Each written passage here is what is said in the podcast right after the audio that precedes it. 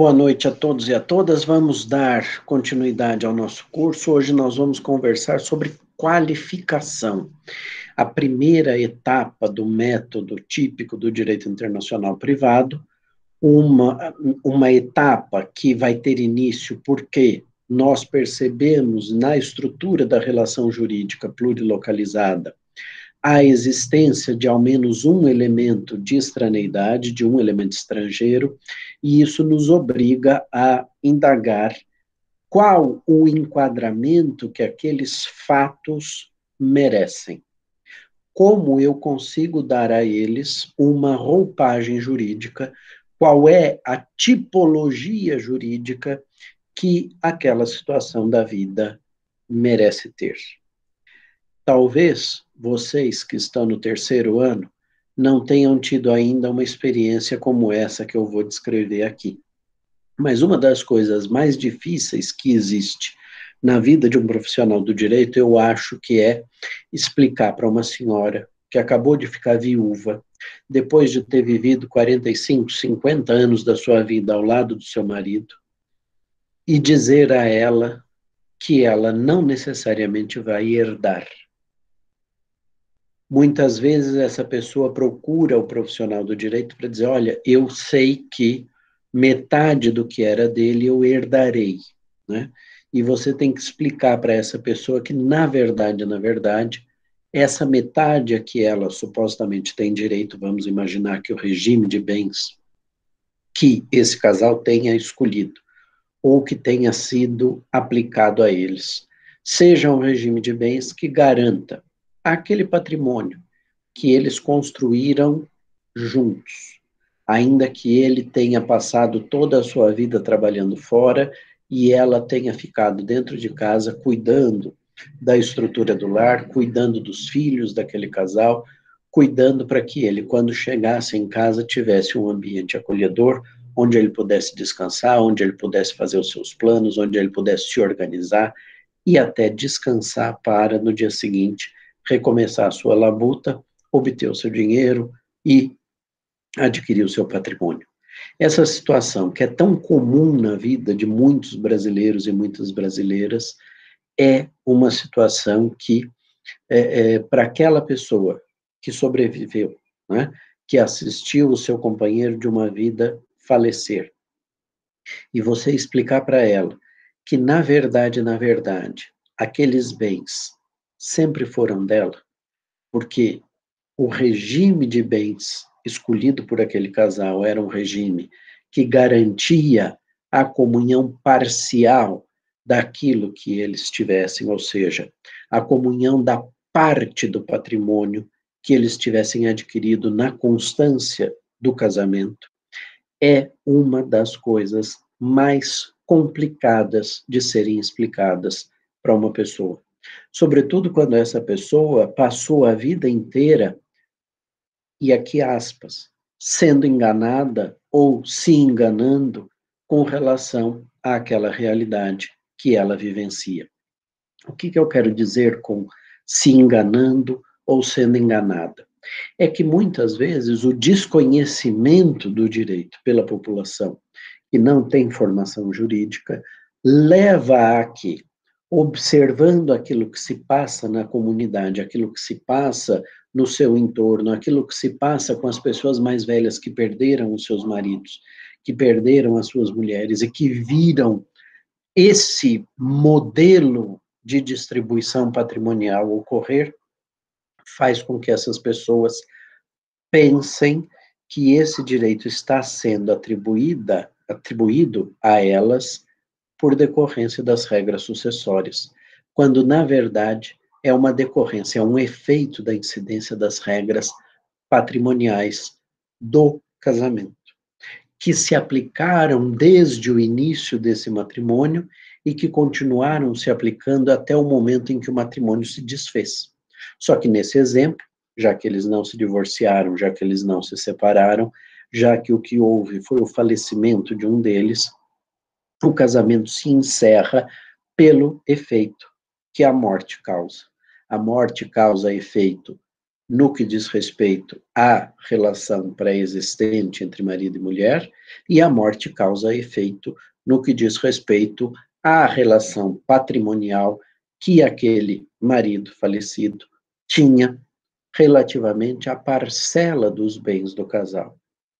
Para que eu possa descobrir quanto compunha o patrimônio dele, para que eu possa fixar os limites da distribuição patrimonial daquele casal, para que eu possa compor, como dizem os civilistas, o monte mor daquele casal, eu preciso entender qual era o regime de bens, e ao entender qual era o regime de bens, aplicá-lo a todo o patrimônio existente no nome daquele homem, mas também a eventual patrimônio existente no nome daquela mulher e relativamente ao qual ele pode ter direito à metade, e esse direito à metade comporá o Monte Mor, da metade daqueles bens que estavam registrados em nome dela, por exemplo, ou que estavam sob a propriedade corpórea dela. Isso tudo leva, então, à necessidade de que nós saibamos qualificar a situação da vida de modo adequado. E qualificar significa conceituar e classificar. Essa é, é, é a definição que, por exemplo, apresenta o professor Jacob Dollinger e também apresenta a professora Carmen Tiburcio no manual que ambos escreveram, na verdade, que o professor Jacó começou a escrever, publicou sozinho até a 11ª edição, e a partir da 12ª edição deu coautoria para a sua eh, principal discípula e eh, eh, sua sucessora na cátedra da UERJ, e a partir dali, então, o livro sai em nome dos dois. O professor Dollinger sempre disse que qualificar significava conceituar e classificar. Não é muito diferente daquilo que os romanos já diziam, né? Me dê os fatos, eu te dou o direito.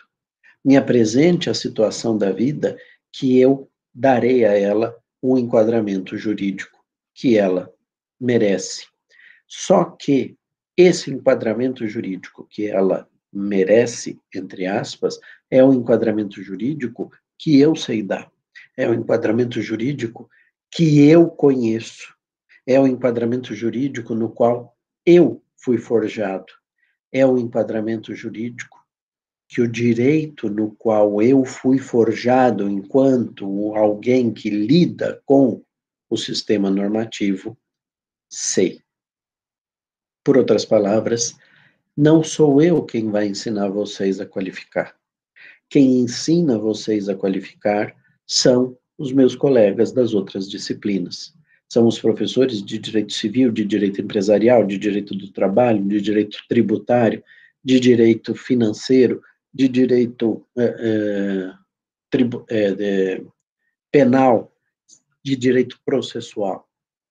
O que eu vou fazer aqui com vocês hoje é complicar um pouco esse processo.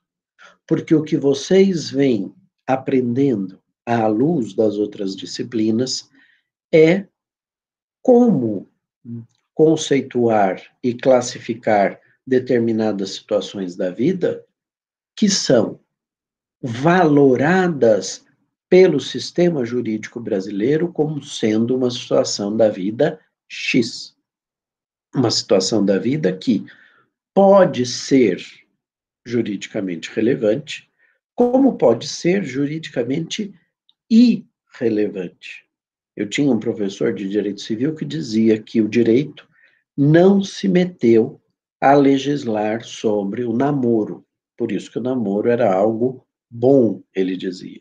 Né? A partir do momento que o legislador resolveu intrometer o seu bedelho nas questões internas de um casal, aquilo começa a se transformar, seja numa união estável, seja num casamento, e isso ganha outras complicações para além das complicações que duas pessoas que vivem juntas já são capazes de criar para si próprios. Né?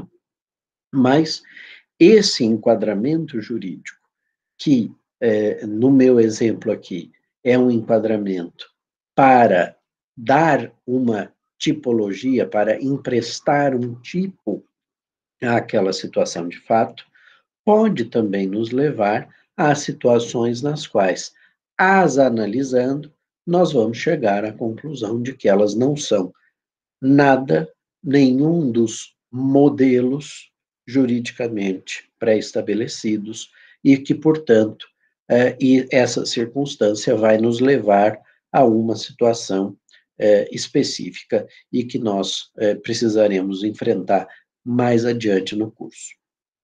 Mas, quando eu estou diante de fatos que me são apresentados e relativamente aos quais eu encontro a existência de elementos de estraneidade, surge para o cultor do direito, para aquela pessoa que trabalha com o direito e está tentando analisar como resolver essa situação da vida, surge uma complicação com a qual ele não contava.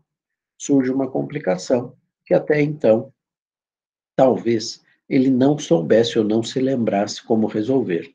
Vocês certamente não sabem ainda, porque estão é, sendo apresentados à temática da qualificação exatamente nesse momento.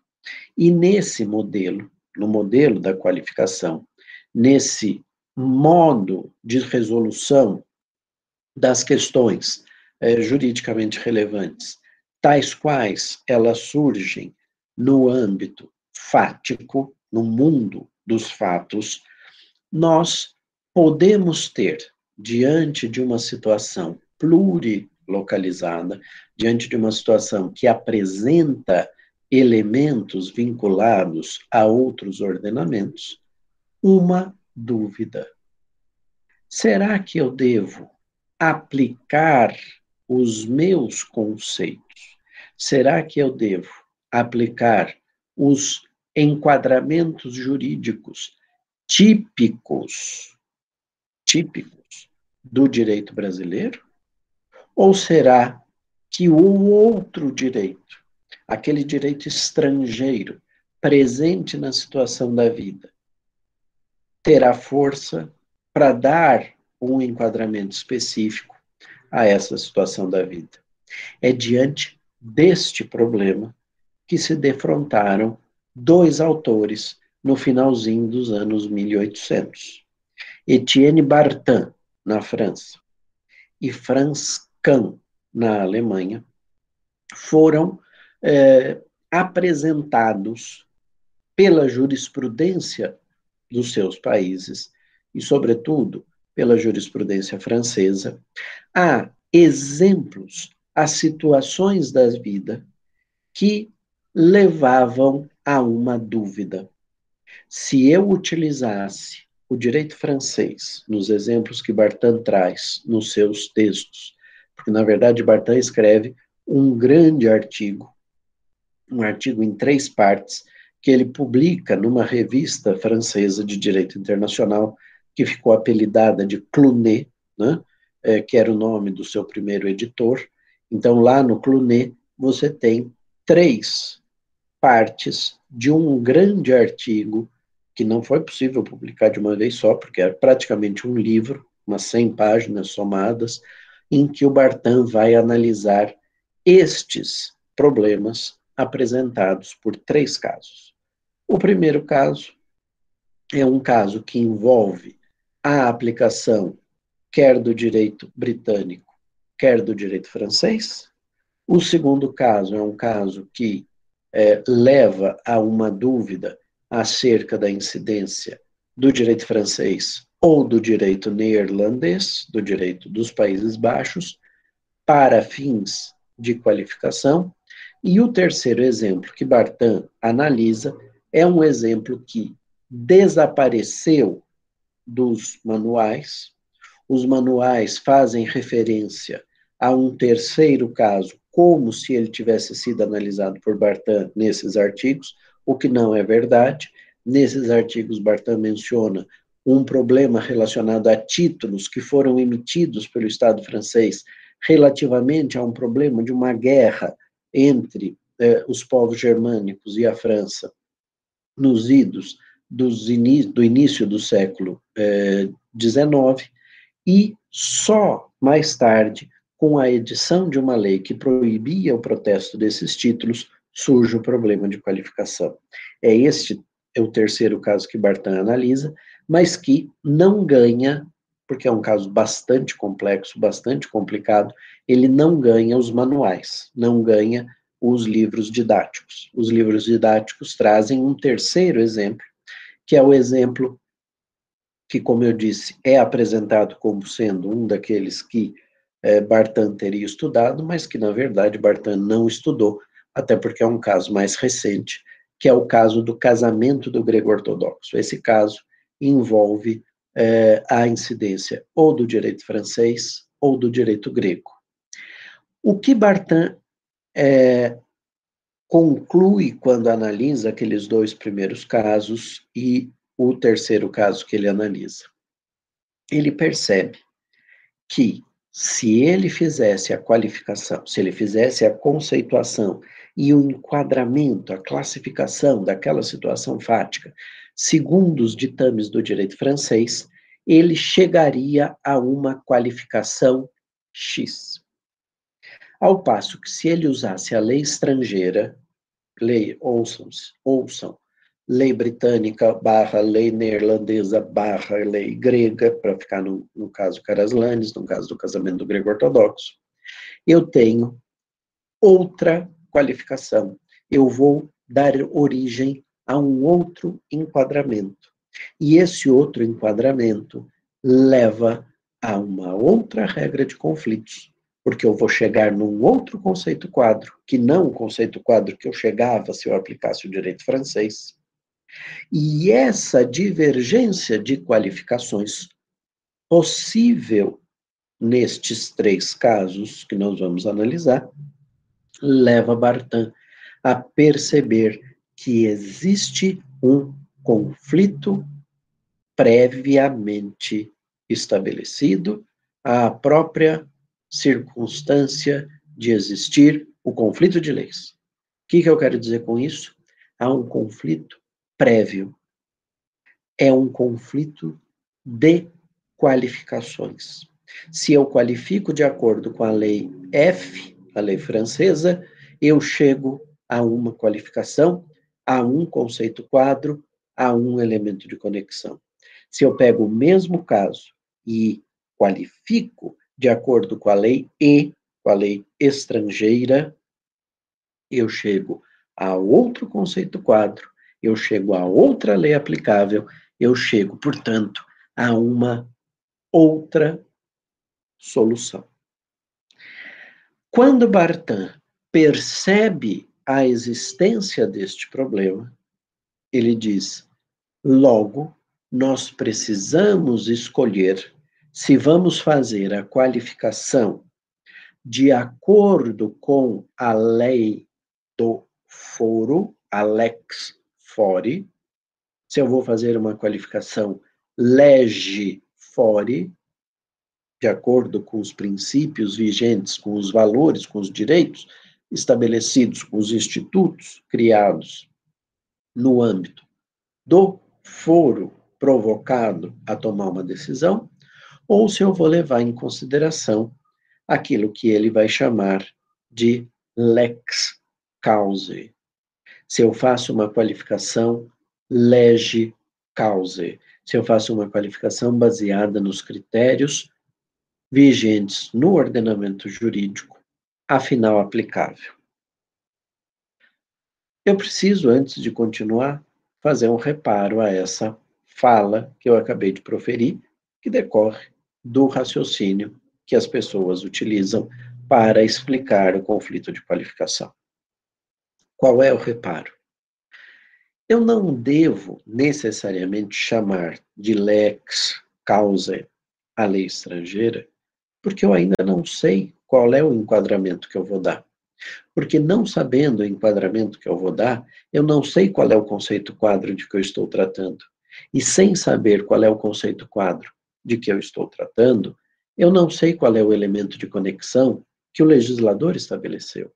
E por não saber qual é o elemento de conexão, aquele continente sem conteúdo, estabelecido pelo legislador, eu não sei qual o elemento da relação, o elemento fático da relação da vida que eu estou analisando, que eu vou pensar para dizer você vai preencher o elemento de conexão. Porque esse elemento que eu vou utilizar para preencher o elemento de conexão, como nós vimos na semana passada, pode ser um elemento fático, vinculado ao ordenamento do foro. Pode ser um direito nacional, o direito afinal indicado. E quando o direito nacional for aplicado, o direito nacional é a lex causa. A lex causa é a lei que vai ser aplicada para a resolução do caso concreto. É a lei que vai ser aplicada para a resolução da causa. Não é sinônimo de lei estrangeira, é sinônimo de lei aplicável. É sinônimo da lei mandada aplicar pelas regras de conflito.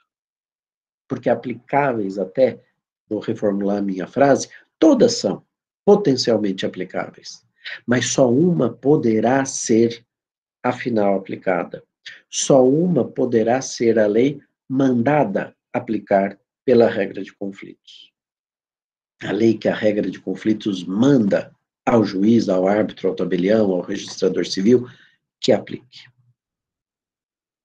Nesse sentido, então, há um erro lógico no construído por Bartin, no construído por Franz Kahn, que escrevem mais ou menos na mesma época, tá? É, é, sem que a gente tenha certeza absoluta se um teve acesso ao trabalho do outro. Mas a verdade é que eles, ao mencionarem lex causae, ao mencionarem lex fori, tinham uma linha de raciocínio, tal qual aquela do cavalo que vem encilhado pelo caminho que não olha para os lados, que era uma busca ou da lei nacional, da lei do foro, sobretudo Bartan, que era um nacionalista, que achava que os conflitos de leis eram, no fundo, um conflito de soberanias. Ele constrói todo o seu raciocínio forçando a incidência da lei nacional. Bartan vai dizer que a lex causa é a lei estrangeira para fins de explicar o seu raciocínio.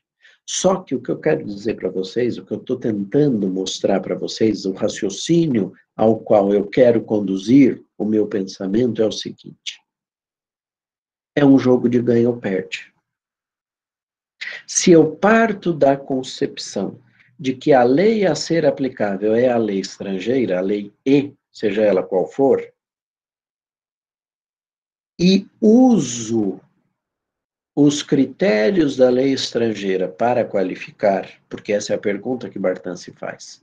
Afinal de contas, eu tenho que qualificar de acordo com os meus critérios, os critérios vigentes no foro, os critérios do meu ordenamento, do ordenamento que foi retirado da sua inércia para tomar uma decisão, ou eu vou qualificar de acordo com a lei estrangeira? Ele presume que a lei estrangeira será a lex causa. Ele não tem certeza. Por acaso, nos exemplos que ele analisou, dava esse resultado. Mas podia não dar. Podia não dar.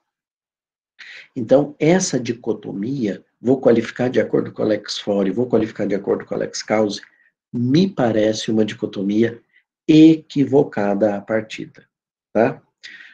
Mas vamos lá, vamos ver qual é o raciocínio do Bartan. Depois eu vou fazer o raciocínio dos críticos do Bartan, daqueles que vão defender a qualificação pelo critério oposto ao que ele vai defender.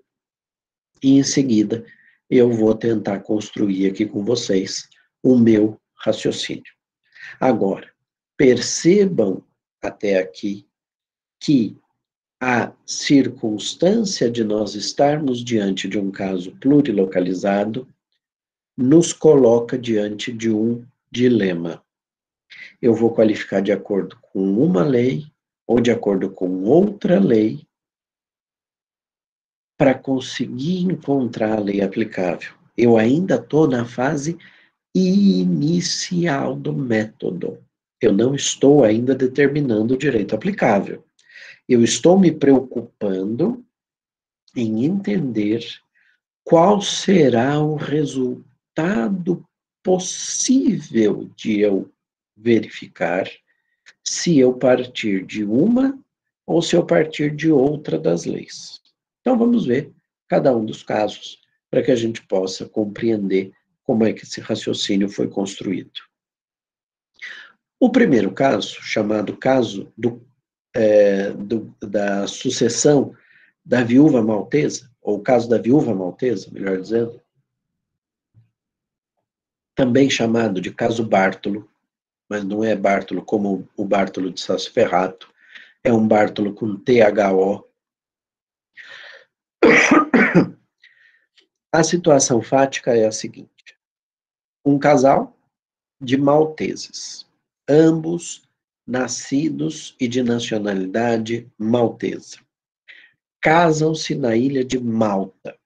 A ilha de Malta estava sob influência britânica e, portanto, vigorava na ilha de Malta o Código Juan, que era um código de direito civil britânico. Esse código estabelecia um enquadramento para aquela situação que eles vão vivenciar alguns anos depois. Que situação é essa? Era um casal que tinha é, poucas posses, passava inclusive necessidades, e resolveram então tentar a vida fora da ilha de Malta. Eles decidem emigrar, eles decidem ir para a Argélia. A Argélia, nessa altura, é uma colônia francesa, é uma possessão francesa em África. E essa possessão francesa na África leva à incidência do direito francês. O senhor Bartolo, ao longo do seu período na Argélia, decide adquirir a nacionalidade derivada francesa. Ele se naturaliza para poder desfrutar de algumas situações mais benéficas para os seus interesses, para os seus negócios. Eles adquirem um certo patrimônio, mas eles não têm herdeiros. Quando o senhor Bartolo falece, a senhora Bartolo teria direito a receber uma parcela desse patrimônio e os irmãos do senhor Bartolo reclamam a herança para eles. Por quê? Porque eles alegam que, de acordo com as leis aplicáveis à sucessão, ela não tinha direito sucessório. Os bens que eles adquiriram estavam todos na Argélia. Segundo a qualificação que o direito maltês dava à situação, o problema era um problema classificado como sendo de regime de bens. Este problema de regime de bens levava a um enquadramento no âmbito do direito de família e, consequentemente, a incidência da lei da nacionalidade. Qual era a nacionalidade do senhor Bartolo? Nacionalidade é, francesa, em razão da naturalização. Já se fosse um problema sucessório, o, que era a qualificação atribuída pela outra das leis, você teria a incidência do Código de Rouen, do Código Britânico e, portanto, a incidência do direito estrangeiro naquele caso em que o judiciário francês está analisando. Essas circunstâncias levavam a resultados não só com base em leis diferentes, mas levavam a resultados materialmente diversos. Ela ficaria desassistida com a incidência de uma das leis, ela não teria direito a nada, e ela teria direito a uma parte do patrimônio se a lei aplicável fosse a outra. Por enquanto, é isso, não precisamos descer muito a minúcias. Só o que é preciso perceber é que, de acordo com uma das leis, o problema era enquadrado no âmbito matrimonial, mais especificamente nos aspectos patrimoniais do casamento, e no outro, o problema era enquadrado no âmbito do direito das sucessões. Segundo caso, o caso do testamento hológrafo do holandês. Testamento hológrafo é um testamento feito de próprio punho, testamento particular e manuscrito pelo autor do testamento. O direito francês admite esse tipo de testamento e, mais do que admitir esse tipo de testamento, qualifica essa situação da vida como um problema de forma. O direito holandês, o direito dos Países Baixos, determina a incidência, é, aliás, qualifica a situação como um problema de capacidade, capacidade, e determina a aplicação da lei da nacionalidade do autor da herança. Onde está a diferença e quais foram os fatos no caso do testamento hológrafo do holandês? Um senhor de nacionalidade dos Países Baixos está na França, faz uma viagem à França, ele acha que vai morrer e decide fazer o seu testamento. Ao fazer o seu testamento na França, ele opta por um tipo de testamento que o direito francês reconhece, que é o testamento de próprio punho, testamento particular de próprio punho, testamento hológrafo. Só que o direito holandês, o direito dos Países Baixos, dizia que era vedado, vedado aos holandeses celebrar um testamento hológrafo. Ou seja, Bartan vai se perguntar se, de acordo com a qualificação que o direito francês dava, que era uma qualificação de forma, dizia que o problema da escolha da forma do testamento era um problema formal. E para os problemas formais, locus regit actum, o local rege o ato se foi celebrado na França, o testamento deve estar válido segundo as formalidades previstas na França, e esse testamento será considerado válido. Já o direito dos Países Baixos qualifica a mesmíssima situação fática como um problema de capacidade. Na medida em que o direito holandês, esse dispositivo do direito holandês, inclusive, já foi revogado, tá? Foi revogado nos anos 60 do século passado. Mas, na época, era vigente e ele determinava o seguinte: que a, eh, aos holandeses era vedado fazer um testamento hológrafo.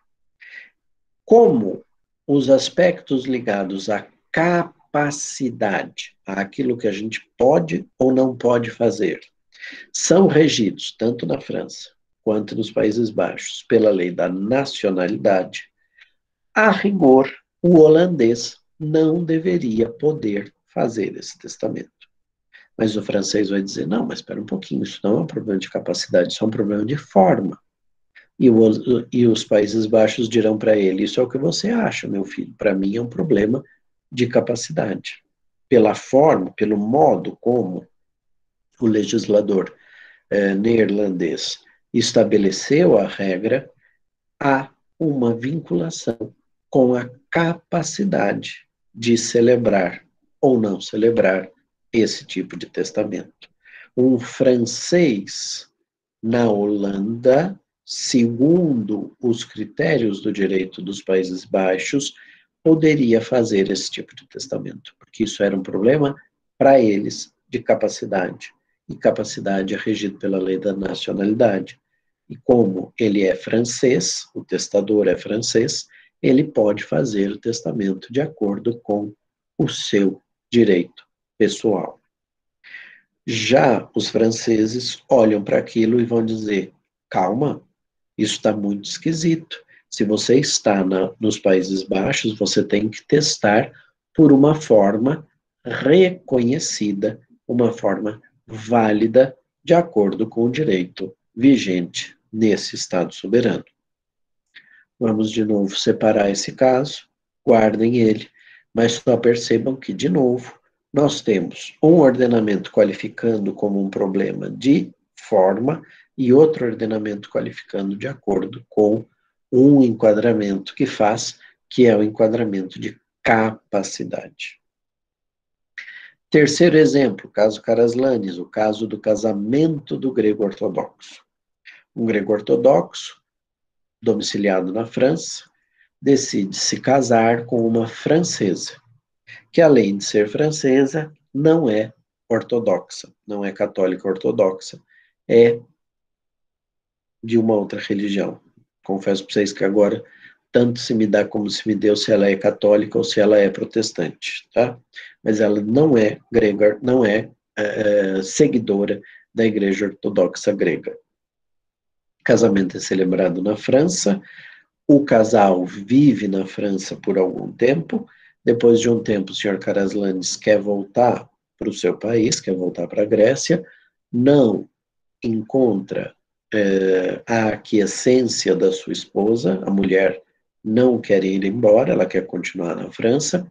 Ele se separa de fato dela, vai para a França e, quando chega na França, pleiteia, enfim, a dissolução do matrimônio, só que a Grécia, nessa altura, ainda não conhece o divórcio, e ele então pleiteia a nulidade, a declaração da nulidade do casamento celebrado na França.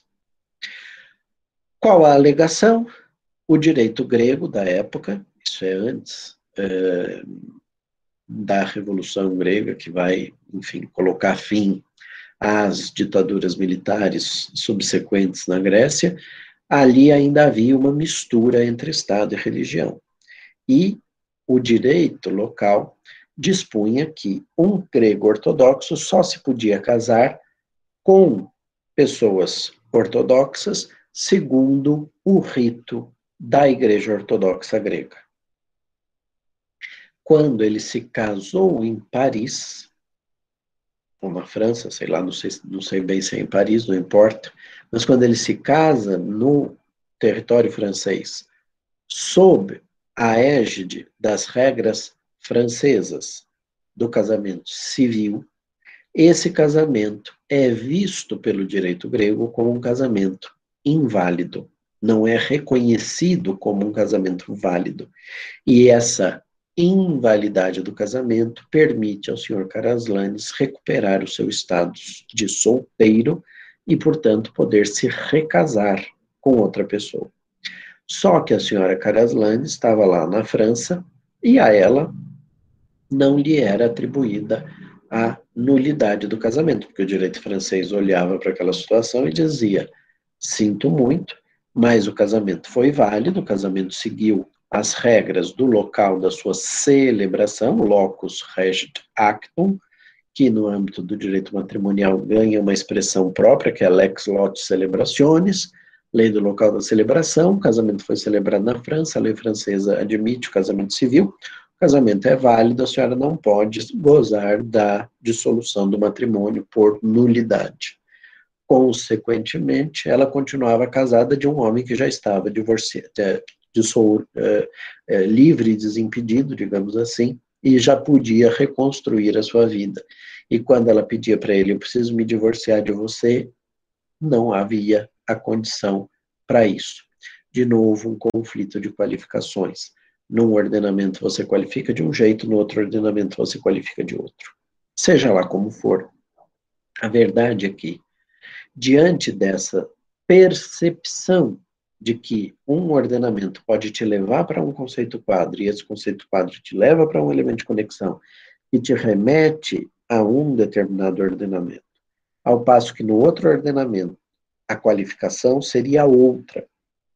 Essa outra qualificação te levaria a um conceito quadro diverso. E esse conceito quadro diverso está vinculado a uma outra conexão, e essa conexão será preenchida por um elemento da relação. Aspas. Parênteses, aliás. Que pode ser exatamente a mesma, por sorte ou por azar, os dois elementos de conexão são vinculados ao mesmo mundo, no mundo dos fatos, ao mesmo ordenamento. E nesse caso, eu quali terei qualificado de forma diferente, terei qualificado de forma equivocada em uma das situações, mas cheguei em ambas ao mesmo resultado. O que, que eu quero dizer com isso? É que se eu errar na qualificação, meus caros, eu posso chegar numa lei completamente diferente daquela que foi efetivamente considerada pelo meu legislador. E por isso que qualificar é algo tão importante. Diante da publicação desse artigo do Bartan, nessas, com essas três partes, do Clube, e também a publicação uh, das, de ideias semelhantes na uh, revista, aliás, num, num, num, num texto publicado na Alemanha pelo Franz Kahn, em que ambos defendem que a qualificação deva ser feita segundo os critérios do foro, segundo os critérios do juiz provocado a tomar a decisão.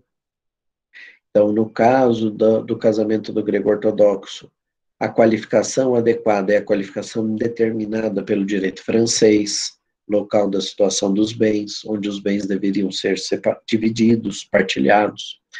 A qualificação adequada, no caso do testamento hológrafo do holandês, não era a qualificação francesa, era a qualificação holandesa, porque o testamento produziu efeitos só lá.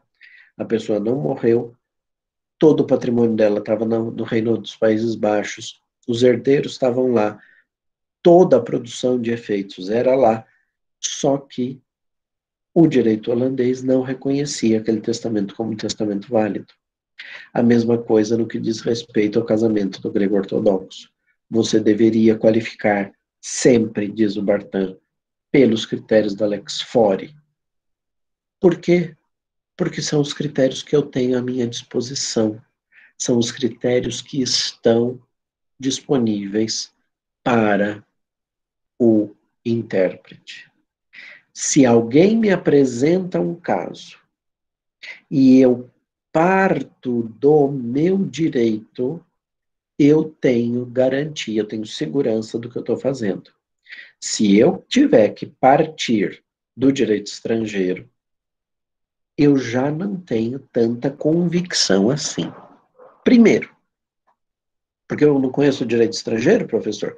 Não, porque eu vou continuar sem conhecer, mas se eu tiver que aplicá-lo, eu vou ter que conhecer. Não é essa a questão. A questão principal é que eu não tenho certeza de que, qualificando de acordo com os meus valores, qualificando de acordo com os meus critérios, eu vou de fato chegar no direito estrangeiro. Eu posso ter que aplicar o meu próprio direito.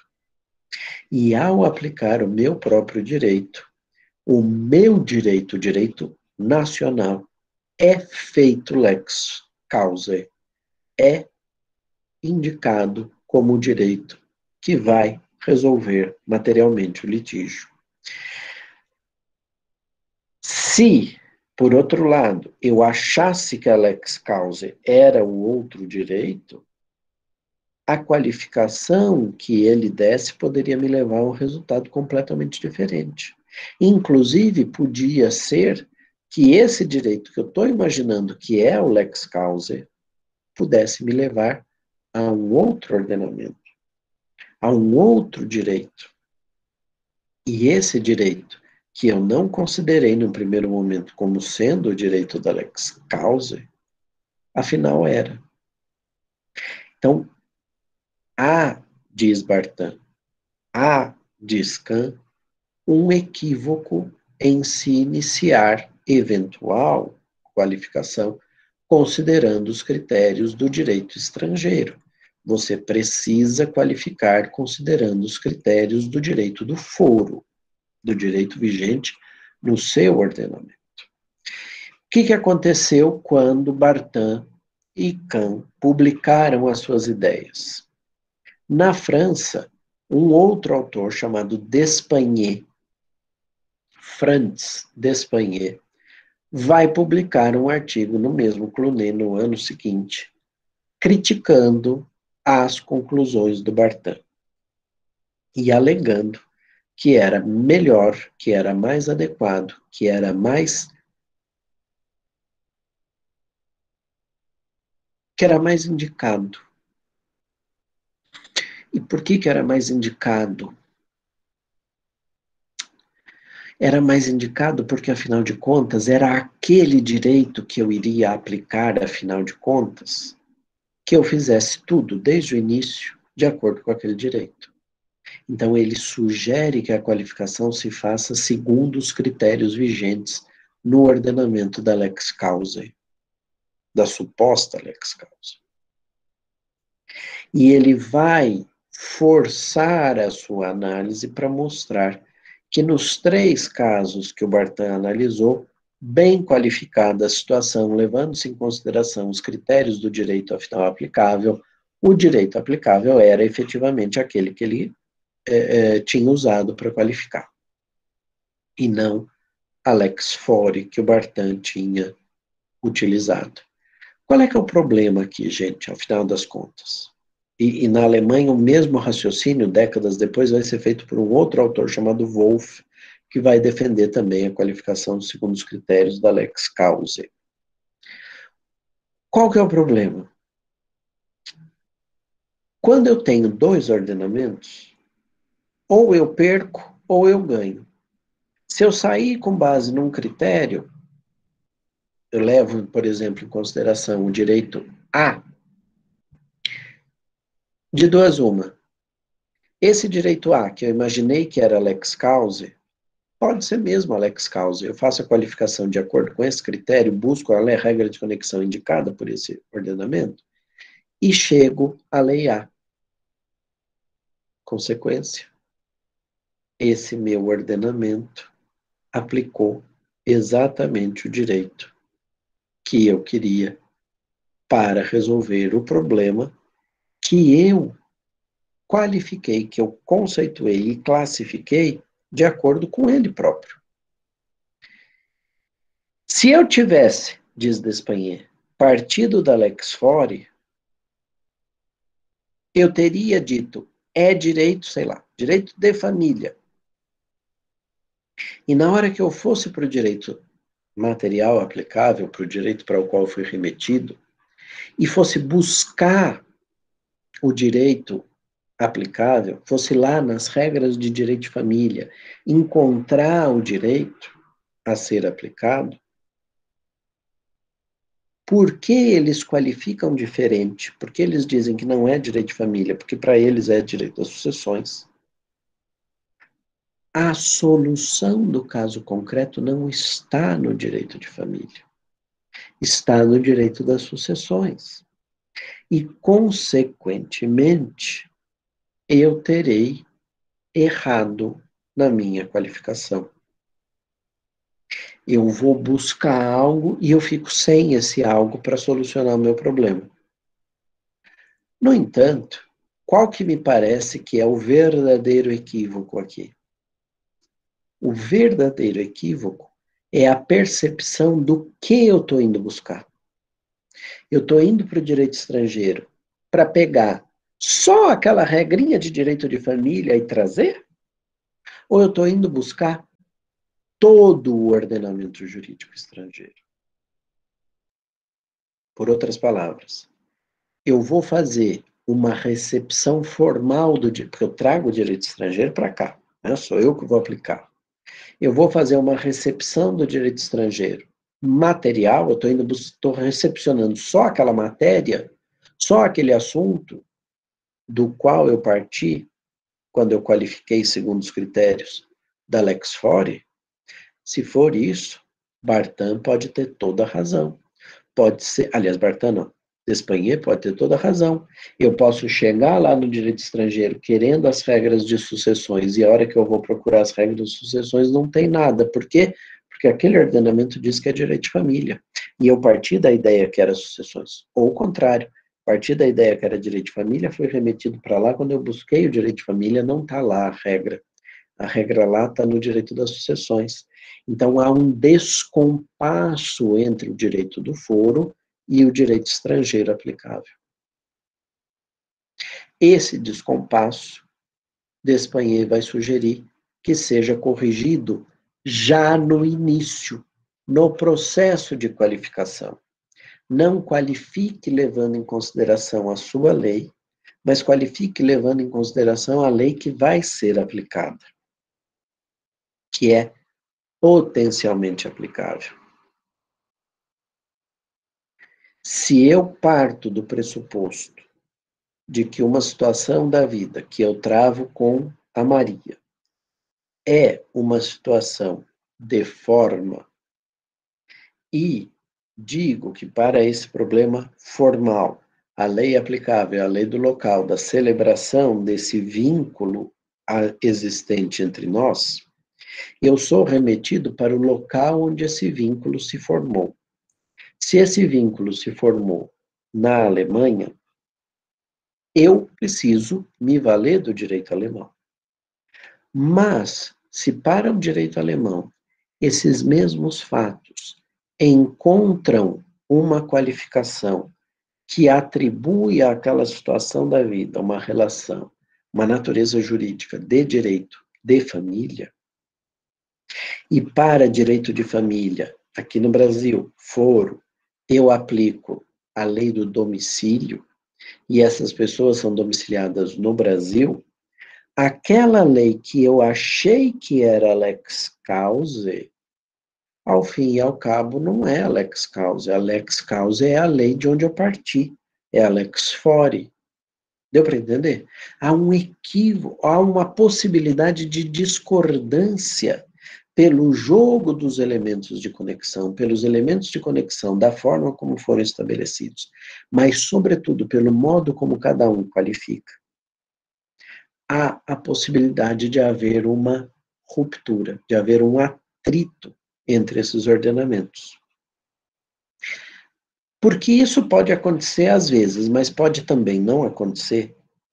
Gente, tudo depende da situação. Tudo depende das circunstâncias. Se na circunstância concreta eu sou levado para um ordenamento que qualifica igual, que dá o mesmo enquadramento fático, eu não tenho problema, eu não tenho conflito de qualificações. A qualificação é idêntica. Onde haverá o problema? Se eu qualifico de um jeito e ele qualifica de outro. Mas só isso basta? Também não. Porque eu posso qualificar de um jeito, ele pode qualificar do outro, mas as duas qualificações se valerem da mesma conexão, do mesmo elemento de conexão. Os dois indicam, um para direito material, é, direito de família, o outro para direito sucessório, os dois indicam o elemento de conexão domicílio. Tem conflito de qualificações? Tem conflito de qualificações. Mas isso vai nos levar a leis diferentes? Não, nesse caso não. As duas são preenchidas com o mesmo elemento de conexão. E esse elemento de conexão é preenchido pelo mesmo elemento da relação da vida. Logo, seja qualificando de um jeito, seja qualificando de outro, apesar do conflito de qualificações, eu chego à mesma lei. Ou seja, há um único resultado possível. E da mesma forma, eu posso pensar absolutamente o inverso. Eu posso ter uma situação em que é, é, eu tenho uma, um, uma mesma qualificação, mas essa mesma qualificação leva a elementos de conexão diferentes num ordenamento e no outro. E aí basta que a outra parte tenha proposto a ação naquele outro foro para o resultado ser diferente. Isso é normal, é isso que eu estou querendo dizer. Então, o ideal é que nós tenhamos condição de preencher esse elemento de conexão é, é, a partir de uma qualificação que seja tomada a partida e de forma muito clara. O nosso legislador poderia ter posto uma regra dizendo assim: a qualificação far-se-á sempre pelos critérios da lei brasileira. Toda vez que o juiz brasileiro fosse provocado, ele usaria os critérios de conceituação e de classificação do direito brasileiro e chegaria ao direito estrangeiro. Ah, professor, mas e daí? Não, e aquele problema que você falou? A gente qualificou como direito de família, vai buscar no direito de família, não tem a regra. A regra está no direito das obrigações, ou está no direito sucessório. Como é que a gente faz? Aí é que tem uma diferença. O nosso ordenamento, o ordenamento jurídico brasileiro, recepciona o direito estrangeiro não materialmente, ele não vai buscar aquela matéria, ele recepciona integralmente aquilo que a gente chama de uma recepção formal do direito estrangeiro. Eu trago o direito estrangeiro para aplicá-lo aqui como um juiz estrangeiro aplicaria. E essa recepção formal do direito estrangeiro me permite sair da ideia de que era uma questão de família, ser remetido para esse ordenamento e aplicar, ao fim e ao cabo, normas daquele ordenamento que tratam de sucessões. Quando que isso vai ser possível? Quando aquele ordenamento qualificar aquela situação da vida como uma situação de sucessões. O professor Haroldo Valadão, aqui no Brasil, defendia a qualificação pela lex causa. Ele dizia, é melhor fazer a qualificação segundo os critérios do direito estrangeiro nem que você precise requalificar, fazer a qualificação que você parte, a qualificação da Lex Fora é uma qualificação provisória. E lá, quando você chegar no direito estrangeiro, você volta a qualificar, e aí você vai procurar a norma de conflitos de novo, e a norma de conflitos vai poder te remeter para outro ordenamento. Então, aquela qualificação que era provisória pode ser uma qualificação errada me parece que tem o mesmo problema da, da construção do Despagné. Quando que eu não vou ter esse problema? Quando eu tiver uma requalificação com base nos conceitos do direito que eu encontrei como sendo direito aplicável, no direito que foi feito lex causa na situação concreta, e que é diferente do meu, porque se a lex causa for o meu próprio direito, acabou o problema. Eu parti do direito brasileiro, qualifiquei como X, fui levado para a regra de conflito. A regra de conflito mandou aplicar o direito brasileiro, é X. Eu aplico X e acabou. Onde é que eu vou ter o problema? Se eu, qualificando como X, encontro a regra de conflitos e ela me leva para um direito estrangeiro. E a hora que eu vou lá para o direito estrangeiro, aquilo não é X coisa nenhuma, aquilo lá é Y. Aquela situação fática, aquela situação concreta que eu estou analisando, para mim é X, mas para eles é Y. O que, que eu preciso fazer lá, no meu modo de ver, na minha proposta? Proceder a uma requalificação? Sim, mas não porque essa qualificação de que eu parti fosse uma qualificação provisória. Não refazer a qualificação para fins de voltar e perguntar de novo para a regra de conflitos qual é o direito aplicável. Para mim, a gente vai para aquele direito e, vinculados àquele direito material que nós importamos para aplicar no Brasil, nós nos perguntaremos o seguinte: qual é o enquadramento que você dá a essa situação da vida? E ele vai me dizer: o enquadramento que eu dou é este. Ah, ok. Eu até agora, baseado na minha cultura, na minha cultura que forjou o meu direito, no modo como eu penso os problemas jurídicos, vinha tratando essa situação da vida que está diante de mim e que me pede uma solução como um problema X. Mas se você está me dizendo que para você cujo direito eu tenho que aplicar porque eu, ao seu direito foi remetido, se você está me dizendo que não é X, é Y, eu vou respeitar o seu enquadramento. Então, essa requalificação é uma qualificação que eu chamo de uma qualificação subsunção. É uma qualificação para fins de subsunção dos fatos à norma. Que norma? À norma para a qual eu fui remetido pela regra de conflitos vigente no meu ordenamento. Regra de conflitos essa, a qual eu cheguei usando como critério de qualificação a norma do direito internacional privado, é, não, perdão, a norma de direito material do meu ordenamento. Eu parti da ideia que é casamento, qualifiquei como casamento, casamento constitui família, fui ao artigo 7 O artigo 7 me remeteu para o direito grego. O direito grego diz que não é um problema de família, é um problema sucessório. Respeitarei então a cultura grega, que vê nessa situação da vida uma questão sucessória, e aplicarei o direito sucessório grego. Por quê? Muito provavelmente é no direito sucessório grego que se encontram os valores que o legislador grego levou em consideração para definir a consequência para essa situação da vida é o respeito à cultura do outro, é o respeito à cultura jurídica desse outro povo, para o qual eu fui remetido e cujo direito eu importei, que me interessa. É essa consideração ao modo como eles enquadram a situação da vida que eu acho que deve ser levada em consideração pelo legislador. Aliás, pelo julgador. Como eu disse a vocês, o direito brasileiro não tem uma regra geral sobre qualificação. Nós temos, entretanto, duas menções à qualificação nas leis, nas regras de conflito. No caput do artigo 8 e no caput do artigo 9, portanto, aquilo que trata dos bens e das relações a eles concernentes, artigo 8 e no artigo que cuida das obrigações, artigo 9 em ambos está escrito que, para qualificar e reger aqueles conceitos quadros, qualificar e reger, aplica-se a lei quanto aos bens do local onde eles estão situados, quanto às obrigações no local onde elas foram constituídas.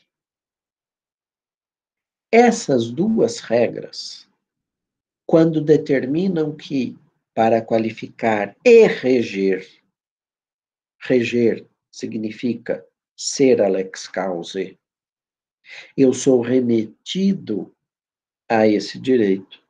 Se esse direito, onde a obrigação se constituiu, ou se esse direito onde o bem está situado for o direito estrangeiro, a doutrina vem defendendo que a qualificação, nesses casos, deve ser feito de acordo com o direito estrangeiro. Por quê? Porque essa teria sido a vontade do legislador.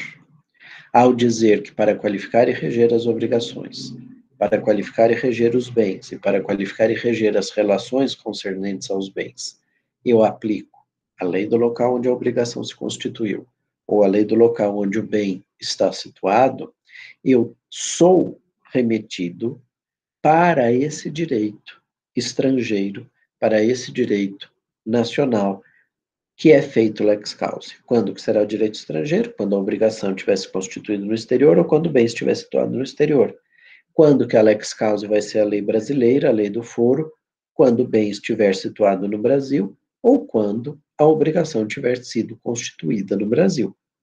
Nesse caso, eu qualifico de acordo com o meu direito, que foi o direito que eu é, tenho em consideração e foi o direito para o qual eu fui remetido.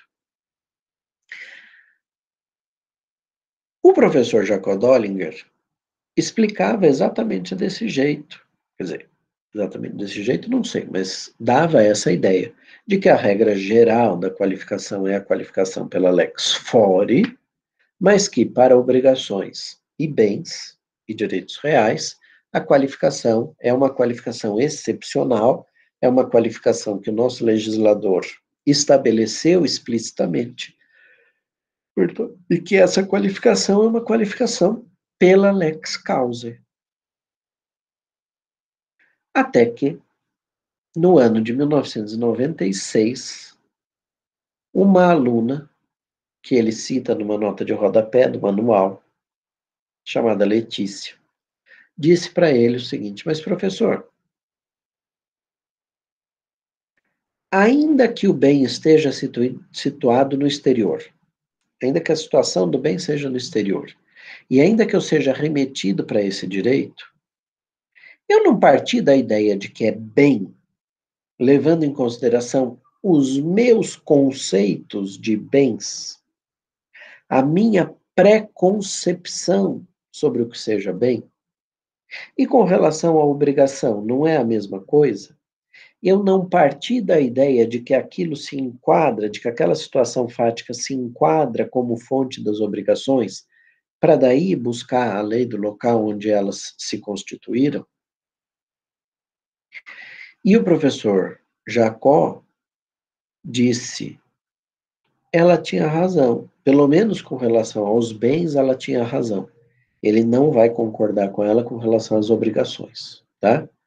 É, mas ele vai concordar com ela com relação aos bens. O que, que ele vai dizer? Se qualificar é conceituar e classificar, a conceituação é feita de acordo com Alex Fore, é feita de acordo com o direito brasileiro, é feita de acordo com o direito do foro. Só depois a classificação é um bem divisível ou indivisível, é um bem fungível ou infungível, é um bem móvel, imóvel ou semovente, é que eu vou fazer de acordo com, com as determinações do direito, onde o bem estiver situado. Se for no Brasil, está resolvido, eu também classificarei de acordo com o direito brasileiro. Mas se o bem estiver no exterior, eu conceituarei de acordo com o direito brasileiro, mas classificarei de acordo com o direito vigente no local onde o bem esteja situado. Com relação às obrigações, professor Jacó diz que não concorda em razão de argumentos vinculados à regra que diz que para as obrigações entre ausentes aplica-se a lei do domicílio do proponente. Né? Então, ele vai dizer que, nesse caso, não é possível ter como lex causa a lei do local onde o bem, onde a obrigação se constituiu, etc., necessariamente e tal. Só que, é, é, com todo respeito ao professor Dollinger, me parece que também assim a gente pode pensar. Eu posso dizer que é, é obrigação, e portanto eu estou enquadrando no artigo 9 da lei de introdução e encontrando o elemento de conexão da, da lei de introdução, seja do caput, seja do parágrafo, porque eu tenho uma pré-concepção, eu tenho um pré-conceito do que seja obrigação. Essa pré-concepção, esse conceito prévio, esse pré-conceito de obrigação, é um conceito que eu forjei a partir do direito brasileiro, do meu direito, do direito do foro. É com base nele que eu digo, isso aqui é uma obrigação. Agora, se vai ser uma obrigação ex lege, uma obrigação por ato unilateral de vontade, uma obrigação contratual, uma obrigação entre presentes ou entre ausentes, isso quem vai me dizer é o direito do local onde a obrigação se constituiu, ou, se entre ausentes, a, a legislação do local onde reside o proponente. Ah, professor, mas como é que você vai saber se é obrigação entre ausentes? Pois é, esse era o problema que o professor Jacó mencionava. Por isso que ele achava que não era possível dizer que também para as obrigações a classificação se dá de acordo com a lex causa, de acordo com a lei do local onde a obrigação se constituiu ou onde o, o, o proponente tem o seu domicílio, e só a conceituação era feita de acordo com o direito vigente no foro. Para eu saber se o contrato é entre presentes ou entre ausentes, isso é uma classificação. Isso já não estaria no âmbito da conceituação. É verdade, mas me parece que a realidade atual tornou mínima a incidência desse direito, dessa situação. É, é, hoje mesmo, acho que eu mencionei isso na semana passada, mesmo num contrato entre ausentes feito por uma plataforma como essa, as partes estão ausentes no espaço, mas elas estão presentes no tempo. Elas estão negociando diretamente, e eu não sei de antemão quem é que está é, definindo o que, quem é que está estabelecendo o que. Tá? Então, é, é,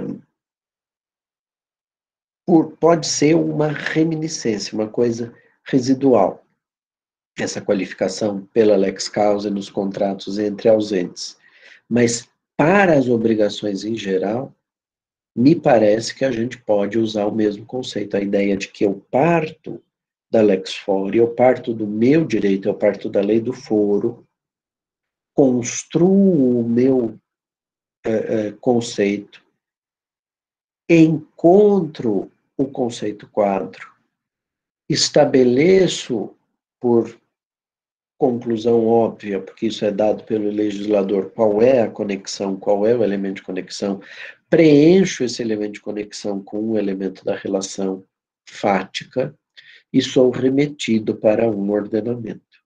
Se esse ordenamento for o estrangeiro, a subsunção dos fatos a essa norma deve ser feita de acordo com esse direito para fins de subsunção, esse direito estrangeiro vai qualificar, vai voltar a qualificar, tal qual acontece nos casos eminentemente internos que nós analisamos até aqui. Certo? Então, a minha é, é, convicção é que o direito brasileiro, por não, já que não diz qual é a qualificação, qual é a regra geral para a qualificação, que nós devemos nos valer da qualificação pela Lex Fore. Ela é a mais óbvia, ela é a mais fácil de nós utilizarmos. Eu sou forjado no direito brasileiro como vocês estão se forjando no direito brasileiro, e é o direito brasileiro que vai determinar qual é a regra a ser considerada para fins eh, de qualificação. Uma vez qualificado, eu consigo chegar ao elemento, aliás, ao conceito quadro, é, e por tabela, por reflexo, no elemento de conexão, e preencherei esse elemento de conexão com o elemento da relação. Se essa conexão for preenchida com o elemento que faz referência ao ordenamento do foro, a lei aplicável, a lex cause, é a própria lex fore. Então, eu fiz uma qualificação lege fore, cheguei a lex cause, e a lex cause, por coincidência, é a lege fore, é a lei do foro. Se, por outro lado, eu preencho esse elemento de conexão com um elemento da relação que se remete ao ordenamento estrangeiro, em situações gerais, que não tem regras específicas, eu vou usar o direito estrangeiro para qualificar essa situação da vida, para garantir a subsunção dos fatos à norma, porque, gente, vocês concordam que eu posso chegar no direito estrangeiro e aqueles fatos não serem valorados juridicamente? Eu posso chegar ao ordenamento estrangeiro e aquilo que para nós, aqui no direito brasileiro, é juridicamente relevante, pode ser para eles um indiferente jurídico, pode ser algo que não encontra solução no mundo jurídico, pode ser algo que não está estabelecido pela legislação. E nesse caso, nesse caso, eu não posso aplicar esse direito, porque esse direito não me responde o problema que eu, afinal, quero saber, que é dizer como resolverei este caso concreto. Eu não posso proferir o non-liquid, eu não posso dizer, olha, eu fui remetido para o direito do Uzbequistão e lá essa situação da vida é um irrelevante, é, um, é algo que está fora do mundo jurídico, é algo que está fora do espaço jurídico, ou está no espaço ajurídico, como dizia o, o e, diante disso, eu não tenho como resolver a situação da vida. Esse caso é um caso complicado. Por que, que ele é um caso complicado?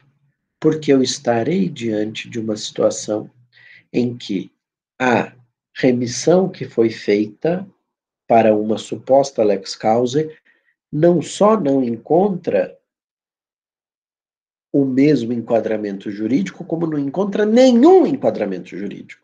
E, portanto, eu nem sequer vou conseguir fazer a subsunção dos fatos à norma, porque norma não há naquele ordenamento. Então, eu vou precisar dar uma outra solução para isso.